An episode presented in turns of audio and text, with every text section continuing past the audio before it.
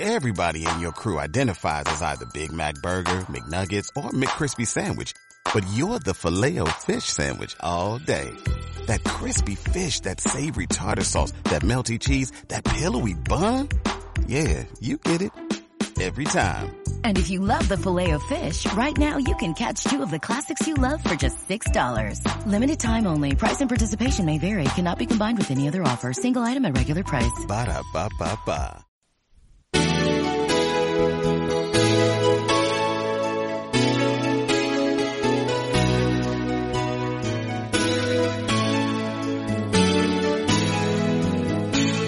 Mariposas moradas.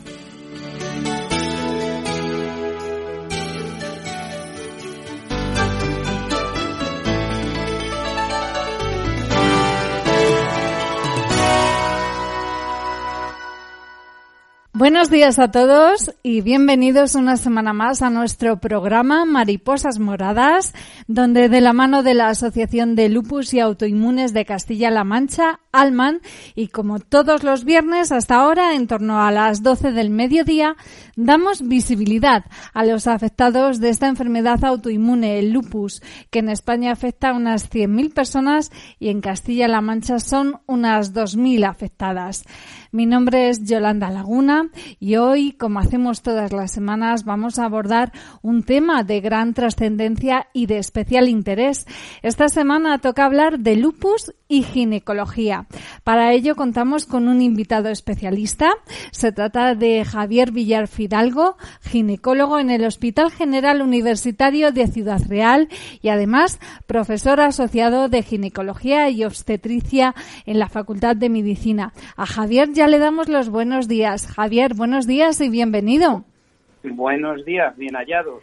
Un placer tenerte en nuestro programa. Hay que decir que el lupus, como la mayoría de las enfermedades autoinmunes, tiene mayor incidencia en la población femenina. La enfermedad aparece en la edad fértil de la mujer, en mujeres jóvenes que bien están estudiando, trabajando, son madres o se están planteando serlo. Y por eso, por esta razón, es tan compleja la enfermedad, ya que no solo afecta al cuerpo fisiológicamente, sino que también afecta al entorno social y familiar de la afectada. Pues de todo ello vamos a hablar con nuestro doctor. Javier, en líneas generales, porque luego a lo largo de la entrevista vamos a ir hablando concretamente, pero en líneas generales, ¿cómo afecta el lupus en la salud femenina en general?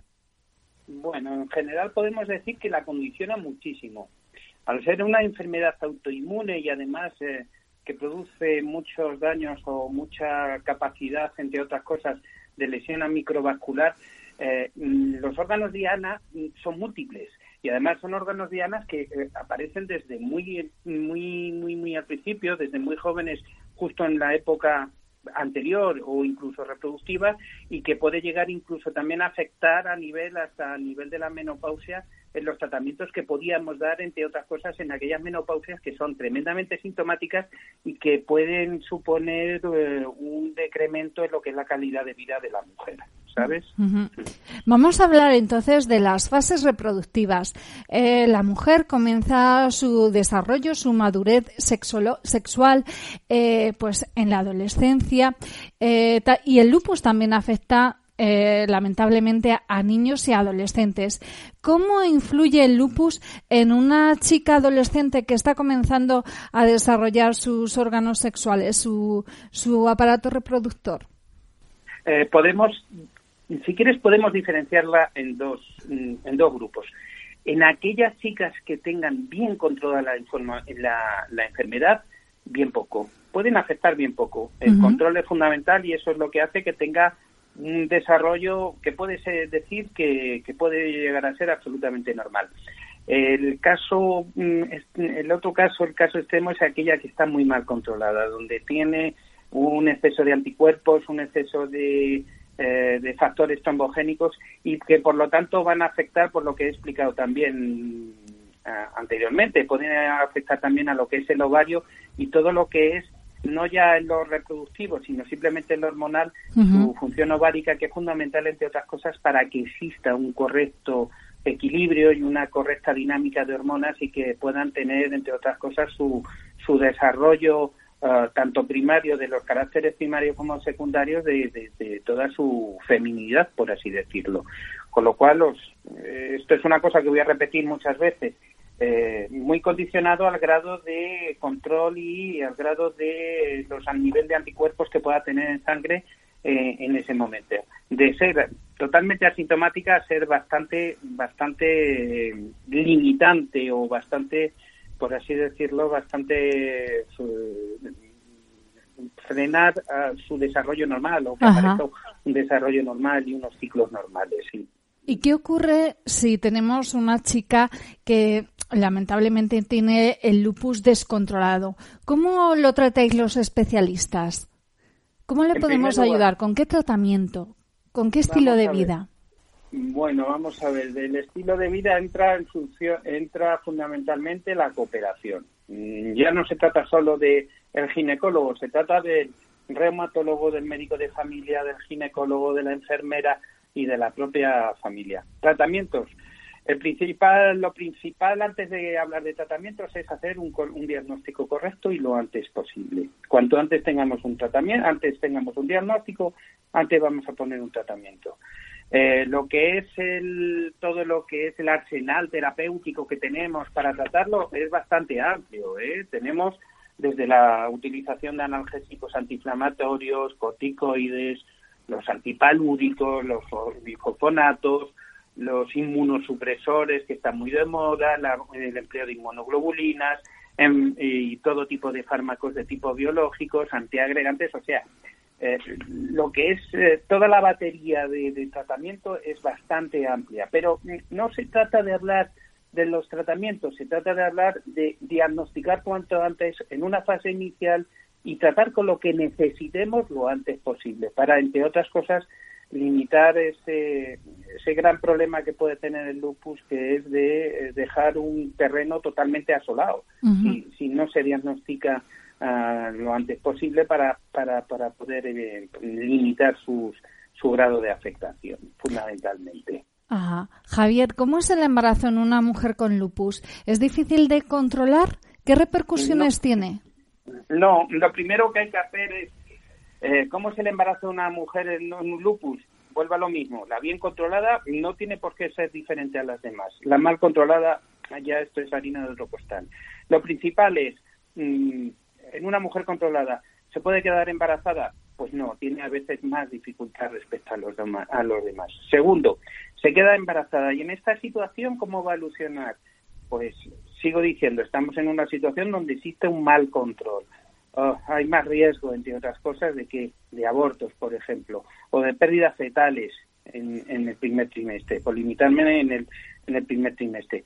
Pero también se sabe que en, en segundos y en terceros trimestres aparecen amenazas de parto pretérmino, aparecen eh, preeclampsias, aparecen la presencia de hipertensión, aparece la presencia de un crecimiento intraútero retardado y todo lo que conlleva con ello, es decir, un embarazo de, alto riesgo, un embarazo en donde se necesita un control mucho más exhaustivo, un embarazo que si nos limitamos, porque desgraciadamente hay que verlo también a lo que es económico y de gasto es mucho mayor, y eh, un embarazo donde mm, verdaderamente la mujer ya no se siente en un proceso fisiológico de un embarazo normal, sino en un proceso patológico eh, que su que su embarazo se viene transformado de ser algo fisiológico a ser algo patológico y que además supone un grave estrés para para ella y para el bebé evidentemente. Y eso es desgraciadamente lo que lo que en un principio tenemos que evitar desde el principio que una cosa como puede ser un embarazo que debe de ser lo más normal del mundo se convierta en una auténtica película de terror y eso es lo que debemos de hacer y tenemos que tener eh, bien bien presente ya no en el momento del embarazo, sino de tres a seis a siete semanas antes. Ver en qué nivel de control tenemos nuestra enfermedad, nuestra enfermedad autoinmune. Eh, es una enfermedad inflamatoria crónica que va, que va a cursar muchas veces con altibajos, con momentos en donde desgraciadamente esté peor controlada y otros en donde esté mejor controlada. Es en esos momentos donde debemos de aprovechar para que la mujer se quede embarazada y no convirtamos una bella historia de amor en una terrible historia de terror, desgraciadamente. Te entendemos, Javier. ¿Y cómo suele ser el parto en una mujer con lupus? ¿También hay diferencias si está controlada la enfermedad o si no está controlada? Evidentemente, evidentemente. Una enfermedad controlada, eh, como te vuelvo a repetir lo que te dije antes, una enfermedad controlada eh, puede cursar perfectamente como un embarazo normal. ¿Y acabar en parto natural? Y poder acabar en un parto natural. ¿Por qué no? Si tenemos controlada la patología, tenemos controlada nuestros niveles de anticuerpos, tenemos un, flujo sanguíneo tanto a nivel de la placenta, del feto y un desarrollo del embarazo absolutamente normal, es que eso debe de ser lo normal. Estamos en el siglo XXI, no estamos en el siglo XVI. Eh, podemos tener un embarazo normal y un parto normal y disfrutar de nuestro embarazo y de nuestro parto. Eh, lo contrario es lo que sí aparecen ya una mayor frecuencia, pues eso, de eh, no me gusta hablar de esto porque esto es la historia de terror que antes quería evitar, evidentemente. Sí, pero bueno, hay que hay que saber y estar informados. ¿Qué pasa en, el, en el caso contrario? ¿Una enfermedad descontrolada o con complicaciones?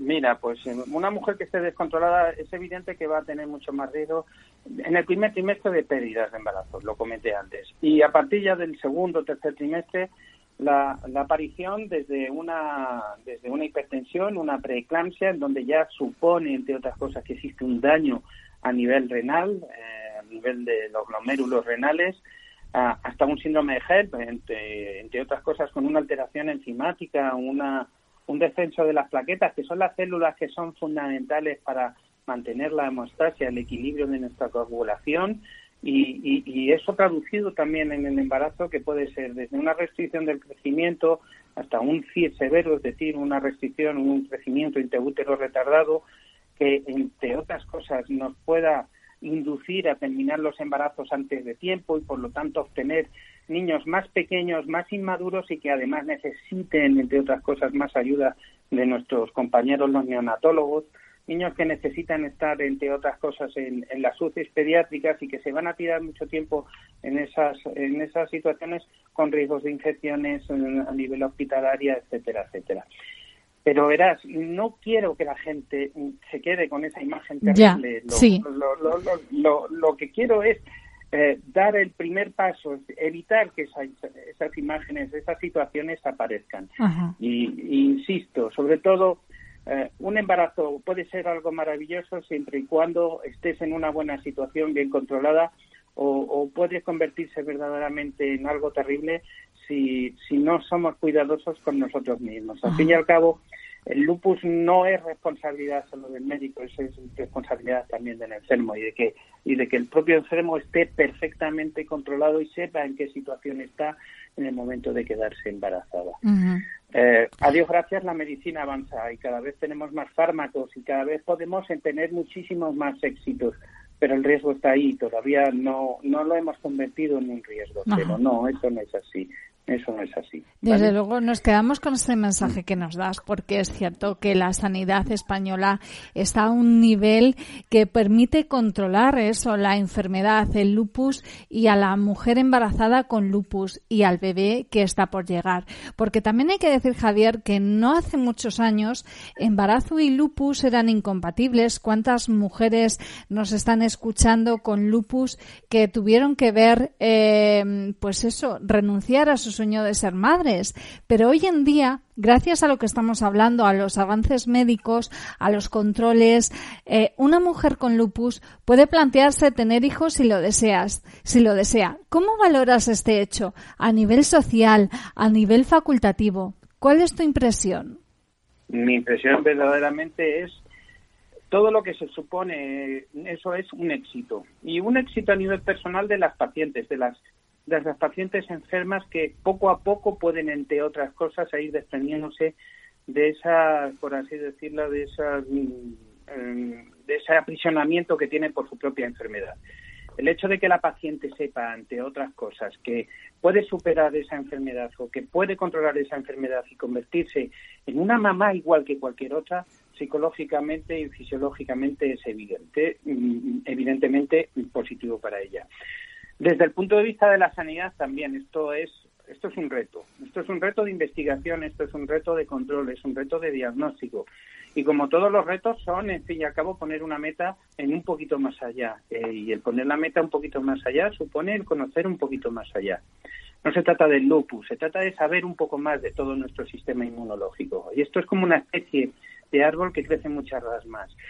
Si nos interesa ahora la rama del lupus y del embarazo, pero eso no es óbice para que aparezcan otras ramas que las podemos emplear en otras enfermedades que son bastante mm, bastante autolimitantes, como una enfermedad inflamatoria intestinal, por ejemplo, un Crohn, un, o una colitis ulcerosa o una artritis reumatoidea o todo eso. Con lo cual, el hecho de que cada vez conozcamos más, sepamos más, implica que a nosotros nos, eh, nos, nos azuce para seguir conociendo más y a las pacientes que tengan esa, esa imagen o esa, esa idea de que eh, pueden ser, entre otras cosas, triunfadoras de una gran carrera, ¿eh? que pueden llegar al final de una gran carrera con el mayor triunfo y con el mayor el mayor éxito que puede ser como es escuchar la mejor sinfonía del mundo que sigo diciendo yo que es el llanto de tu hijo recién nacido de tu vientre vale pues nos,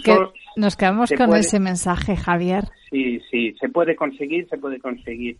Eh, necesitas esfuerzo necesitas trabajo necesitas perseverancia necesitas eh, de hacerte guiar eh, que todos nosotros los profesionales también estemos de una forma conjunta, bien, bien, bien orientados, que colaboremos con, con el reumatólogo, con el neonatólogo y todo eso, pero poco a poco vamos avanzando, vamos a seguir avanzando. Eh, no podemos alegrarnos porque nazca un ternero y entristecernos porque nazca una vida más, todo lo contrario, ¿vale? Una vida más es mm, mucho, mucho, ¿eh? sobre todo felicidad sobre todo y sobre todo futuro. Y hay que seguir luchando por eso. Joder, me he puesto de un filósofo que... Pero una filosofía muy bonita, Javier, que nos anima eh, mucho. A, a mí como conductora del programa y como madre es un mensaje muy bonito que compartimos con muchas mujeres eh, pacientes de lupus que nos están escuchando. Javier, explícanos qué marcadores, cuáles son los marcadores que indican remisión de la actividad en el lupus y por lo tanto una buena oportunidad para que esa mujer paciente de lupus embarazada se quiera quedar embarazada si es su deseo. ¿Qué marcadores tenéis los especialistas que dicen este es el momento? Mira, fundamentalmente son marcadores de tipo inmunológico, anticuerpos, ¿vale? Son anticuerpos antifosfolípidos, que son los anticuerpos anticardiolipina, anticardiolipina y los anticuerpos antifofo, anti, los marcadores del lupus, los anticuerpos lúpicos. Eh, hay otros que se llaman anti-ROY, anti, anti-ROY, anti-SA, los rosa, como digo yo, fíjate lo que te digo, la, combinación de esos, que son verdaderamente unos marcadores bastante buenos. Ah, existen otros, los nucleares, los anti-DNA, los, los ANCA, etcétera, etcétera, que eh, sus niveles es los que nos van a decir si esa, mm, si esta enfermedad está en remisión, ¿vale? Mientras que los primeros, los anti-DNA, los antilúpicos y todo eso, nos van a marcar mucho lo que es el éxito de conseguir que un embarazo inicial vaya hasta el principio, sobre todo los anti-ROL, los anti y los anticardiolipinas, nos van a dar un poco la margen, sus niveles, el grado de afectación de que pueda tener un feto una vez que haya conseguido el sobrevivir esas 12, 14, 15 primeras semanas y ya meterse en un segundo o tercer eh, trimestre. Hay que tener en cuenta que no son marcadores de actividad también de la enfermedad, que lo es, sino que son marcadores que nos van a marcar un poco el pronóstico del feto porque si bien nos afectan a nosotros como, como enfermos, va a padecer también el, sus efectos deleterios o sus efectos secundarios, lo va a poder padecer también el propio el propio feto, el propio la, propia gestación, ¿no? Entonces, mm, ya que tenemos el enemigo dentro, ese enemigo, esos anticuerpos, todo eso, mm, mejor tenerlos eh, en retaguardia y, acorralados, ¿vale? Que no se muevan, ¿de acuerdo? Que no que no crezcan mucho para que no pasen no solo a tu propio cuerpo, sino además a, ese pequeño alien que está creciendo dentro de nosotros, ¿vale? Y que tenemos que protegerlo, ¿vale? Entonces, cuanto más bajos los tengamos, eh, más cuanto menos y más cobardes, mejor. Mejor. y, Y después hay que tener en cuenta que, claro, la paciente está tomando una determinada medicación eh, que es fuerte, es potente, es agresiva, eh, puede influir en el feto, en el desarrollo, en el crecimiento. Hay que esperar un tiempo, hay que interrumpir los tratamientos. Para el lupus, ¿cómo, cómo hay que actuar en ese sentido? Buf, eso es muy difícil. Ese es el as médica que se llama. Eso es una, eso es un eso es una balanza muchas veces tienes que jugar entre el beneficio y el y el y los efectos secundarios que puedas tener. Bueno desgraciadamente vamos a utilizar más fármacos que son poco lesivos. Al fin y al cabo utilizar por ejemplo un paracetamol no va a tener el mismo grado de, de efectos secundarios que puede tener un, utilizar los inhibidores del COX-2 o utilizar altas dosis de betametasona eh, siempre se intentará utilizar el fármaco menos lesivo y a las menos dosis posible, pero sigo diciendo, manteniendo al enemigo cobardes y acorralados. ¿eh? Pero si es necesario, a veces necesitamos utilizar, entre otras cosas, por utilizar un, término bélico, eh, armas pesadas pero que a veces tienen efectos colaterales y daños colaterales. Pero si queremos tener éxito, a veces hay que arriesgarse. Ahí está un poco lo que es los estudios científicos y la experiencia que tengamos cada uno. Que tengan, no, no la persona, eh, los equipos multidisciplinares que se necesiten. Evidentemente, en estos casos más graves siempre, siempre será mejor, entre otras cosas, utilizar equipos que tengan mucha experiencia tú lo has dicho, en Ciudad Real, en lo que es nuestra provincia, hay 2.000 pacientes con lupus. 2.000 que en su etapa reproductiva, ¿cuántas pueden ser? ¿200, 300, 150? No lo sé, tendría que hacer un cálculo. Y, somos 10 o 12 hospitales. Mm, sería ver cuántas, en un año, dos años, a tres o cuatro pacientes por año en cada hospital. Nos están dando una experiencia, pero que puede ser insuficiente. Tal vez sería mejor eh, ver a esas pacientes en aquellas unidades en donde tengan más experiencia y, tienen más experiencia en esos fármacos y en lo que te he explicado antes, en calibrar bien esa balanza de mm, beneficios, mm, mm, eh, efectos secundarios. Eh, aquellos que han tratado muchas más pacientes, que han tratado muchos más fármacos, que han sabido dirigir más, pueden darnos a los que en hospitales de tipo medio, como es el nuestro, tal vez no porque estén mal dotados, sino tal vez porque no tenemos volumen de población, nos falta un poco de experiencia. Evidentemente, la medicina, Dios gracias, estamos en el siglo XXI y los sistemas informáticos y de publicaciones nos enseñan, y por eso los médicos, vamos, no los médicos, todos los profesionales de cualquier área debemos estar actualizados lo máximo posible, porque esa experiencia que a nosotros nos puede faltar la podemos absorber de otros grupos que nos la pueden enseñar y que nos las están enseñando mes a mes. Con lo cual te digo, sí tenemos muchos fármacos, van desde los menos potentes a los más potentes y dentro de los más potentes tienen más efectos secundarios, pero muchas veces tenemos que balancear a ver si tal vez el, el, prejuicio que nos pueda provocar sea mucho menor al beneficio que podamos obtener, ya. ¿sabes? Y Javier, ¿qué fármacos de los que se utiliza habitualmente en personas con enfermedades autoinmunes no se pueden tomar durante el embarazo? Eso sí que sí que están descartados. ¿Cuáles son? Sí, sí, mira, eh, fundamentalmente eh, no podemos tomar ciertos fármacos como puede ser el metrotexate, que se utiliza mucho. Se sabe que es un fármaco que produce graves malformaciones fetales la, la leflunomida tampoco se debe utilizar. Hay otros que sí se pueden utilizar, el famoso la ciatropina, que se utiliza mucho en pacientes que tienen colitis ulcerosa y enfermedades inflamatorias. Las ciclosporinas se tienen que se pueden utilizar con cierto control. El tracolimus, por ejemplo, sí lo podemos utilizar. Los biológicos nuevos no se deben de utilizar desgraciadamente sí se sabe que pueden producir entre otras cosas algún tipo de, algún tipo de malformación o no tenemos los estudios suficientes porque son tan pocas las pacientes en las cuales las hemos utilizado que todavía no tenemos los estudios eh, que, nos puedan decir un poco eh, qué seguridad nos qué seguridad tiene. Ahí entramos en un conflicto ético. No podemos mm, darle fármacos a mujeres embarazadas y ver qué pasa. Estamos entrando en un conflicto ético bastante serio sí que es un poco la experiencia y los datos, mm, datos poco sólidos que pueden ser eh, casos muy contados, pero que bueno nos van a ir dando dando dando información, pero con el tiempo. ¿Qué más te puedo decir? Los corticoides pues se pueden utilizar, los antihipertensivos tipo metildopa, beta bloqueantes, nifedipino, la hidralacina, las que utilizamos los los, eh, los ginecólogos en la hipertensión, sabemos que sí lo podemos utilizar. En líneas generales, por así decirlo, aproximadamente casi un 70 o un 80% de alguna forma u otra los vamos a poder utilizar. Hay un 20 o un 30% en que mm, no podemos utilizarnos porque sabemos que producen lesiones en el peto o porque desconocemos todavía qué es lo que puede pasar a medio o largo plazo. Necesitamos más datos. ¿Vale? Javier, nos quedan últimos minutos de programa, me quedan muchas preguntas, por lo tanto tendremos que volver a hacer un segundo programa si no te importa. Pero antes de acabar, me, me gustaría formularte una pregunta.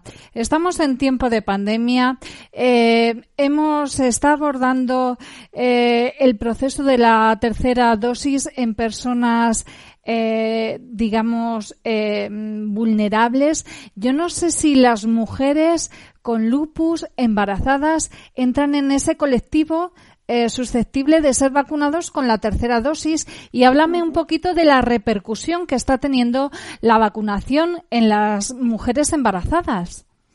Sí, bueno, vamos a ver, partiendo de la base que no soy epidemiólogo, y, no debo de ser soberbio, no es mi especialidad, no debo de ser ni soy una eminencia ni nada. Pero tu experiencia.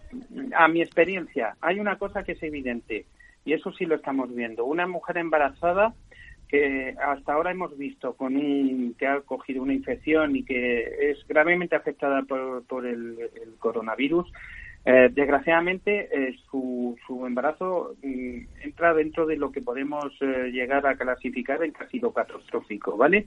Imagínate además que tenga un factor más de riesgo como puede ser, por ejemplo, y limitándonos a nuestro caso, un lupus que ya en sí existe un cierto riesgo trombogénico, si le añadimos ese a un coronavirus, mm, malo. Con lo cual, ¿Qué consecuencias sacamos de esto? Evidentemente, aunque no tengamos todavía, sigo diciendo lo mismo que decía antes con los fármacos, todavía no tenemos suficiente experiencia porque no, te, no ha pasado años para saber qué es lo que a largo plazo puede suceder. Lo que es evidente es que sí creo que debe de ser un grupo especialmente eh, sensible para que pongamos una tercera dosis, porque sí es un grupo de riesgo y por lo tanto es un grupo de los que tenemos que, proteger, evidentemente, de los que tenemos que proteger. No se trata aquí de que, como se dicen aquí, de salvar no una vida ni dos, no, se trata de, entre otras cosas de salvar el máximo de vidas que pongamos. Y una embarazada en sí, si por sí ya tiene un riesgo y encima con un lupus, yo creo que debe de ser una de las dianas en donde utilizar esa tercera dosis. Esto es a nivel personal y con un nivel de evidencia científica mm. N-1, vamos, pero en lo que es Aún así, las informaciones están ahí. La semana pasada escuchábamos el caso de un médico español que falleció, negacionista de las vacunas, que falleció en la UCI después de tres semanas de permanecer en, en dicha unidad. Lamentablemente falleció. Y ahí está la evidencia científica de la vacunación y el coronavirus? Mira, sinceramente pienso una cosa, no se trata de hacer ahora de negacionismo o no negacionismo, aquí hay que sobrevivir, hay que seguir adelante. Los que desgraciadamente han quedado atrás, nuestro recuerdo, algo hicieron también, ¿vale? Lo que tenemos es que seguir para adelante y seguir, entre otras cosas, evolucionando y viendo lo que nos puede ir mejor. Eh, pobre hombre, de verdad, pero algo también hay que pensar que él en algo también ayudó, aunque sea eh, viendo la parte oscura, pero no, no, no, no debe de ser para nada, ah, no debe de ser nuestro recuerdo en lo que dijo o dejó de decir, no. Aquí hay que seguir hacia adelante, hay que seguir investigando, hay que seguir eh, mm, confeccionando nuevos protocolos, hay que seguir estando todos juntos, hay que seguir dejarnos aconsejar por profesionales que sepan de lo que hablan, hay que despolitizar muchas cosas y hay que profesionalizar otras muchas. Y hay que ayudar, hay que ayudar. Sigo diciendo, la sanidad, la justicia, la educación son pilares básicos de cualquier sociedad, porque son los pilares de que la sociedad esté sana en todos sus aspectos, tanto en el jurídico, tanto en el educativo como en el sanitario. Y adelante, y, yo no me considero de ellos, hay muchísima gente muy buena que está estudiando, que está aportando cosas nuevas y son ellos los que son nuestro nuestro objetivo, lo que son nuestro horizonte. Como tú, Javier, que da gusto escucharte, pero lamentablemente se nos acaba el tiempo de este primer programa, porque ya digo que vamos a tener que tener un segundo para terminar de hablar de las preguntas que nos quedan por formularte. Ha sido un enorme placer tenerte hoy en nuestro programa, Javier Villar Fidalgo. Muchísimas gracias a vosotros. Espero haber aportado sobre todo una mota de esperanza porque esto si luchamos contra ello, lo ganamos. Sí, lo estás haciendo, Javier. Lo ganamos, ¿vale? Lo estás haciendo, Javier. Pues lo dicho, volvemos a tenerte aquí la semana que viene. A ustedes, queridos oyentes, también les agradecemos la atención que nos han prestado una semana más. Recuerden que volvemos aquí la semana que viene. Hasta entonces, sean muy felices.